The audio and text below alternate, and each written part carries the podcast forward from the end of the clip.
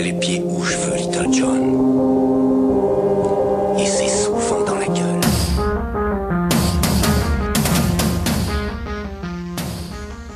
Adrien, animateur vitruvien, disco des playlists, micro sain dans tes enceintes, éphèbe sculptural aux traits délicatement tracés par un Picasso ivre et manchot.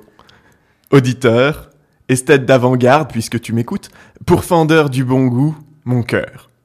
As-tu toi aussi ces derniers jours senti monter en toi l'affliction et le dégoût? Tu sais, comme un vieux Roland de renard crevé derrière les amygdales. Ce goût âpre qui râpe le palais de la glotte jusqu'aux dents et imprègne tellement ton haleine que rien qu'en entr'ouvrant la bouche, tu décapes les narines les plus bouchées façon white spirit. Oui? Ne t'inquiète pas, c'est normal. C'est les cons, ça. Ça fait toujours cet effet-là. 48 heures. Il n'aura fallu que 48 heures pour qu'un artiste soit agressé, son œuvre vandalisée et finalement retiré de l'espace public. J'entends d'ici les cris de joie du printemps français. Paris, Paris outragé, Paris brisé, Paris martyrisé, mais Paris libéré. C'est normal. C'est les cons, ça. Ils peuvent pas s'empêcher d'en faire des caisses. Tu l'as vu, toi, Tree, la structure de Paul McCarthy? Le grand ballon vert en forme de sapin ou de plug anal, suivant où tu en es dans ton développement freudien, installé la semaine dernière place Vendôme. Tu trouves vraiment que ça méritait trois beignes et qu'on la vandalise? Tout ça parce que d'aucuns sont choqués par l'œuvre. Mais est-ce que c'est de notre faute s'ils y voient un sextoy? Carmen, l'un des plus grands opéras qui existent quand même, célébré dans le monde entier aujourd'hui, fut conspué par la critique et le public lors des premières représentations. Ça parlait d'une femme libre qui prenait l'amour et les hommes comme elle le voulait, vous vous rendez compte? Et l'histoire pullule de censure réactionnaire à qui le temps a donné tort.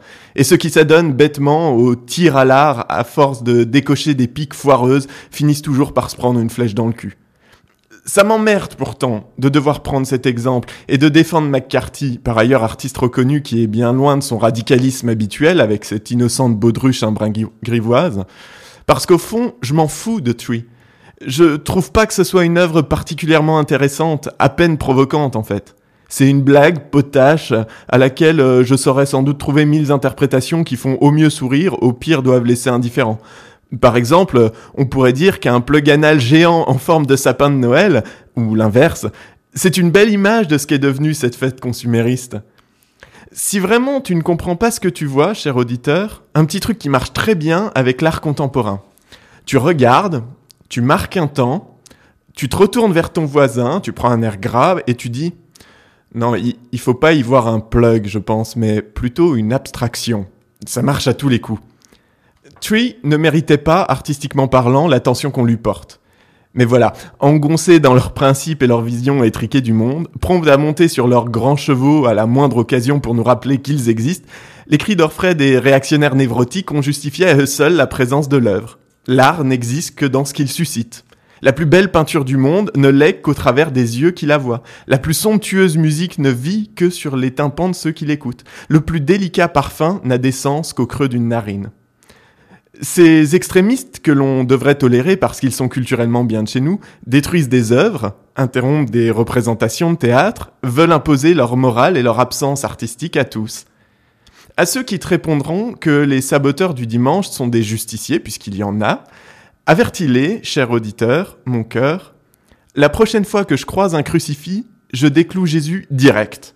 La torture m'insupporte et après tout, il n'y a pas de raison. Moi aussi, je peux être un super zéro. Je mets les pieds où je veux, Little John.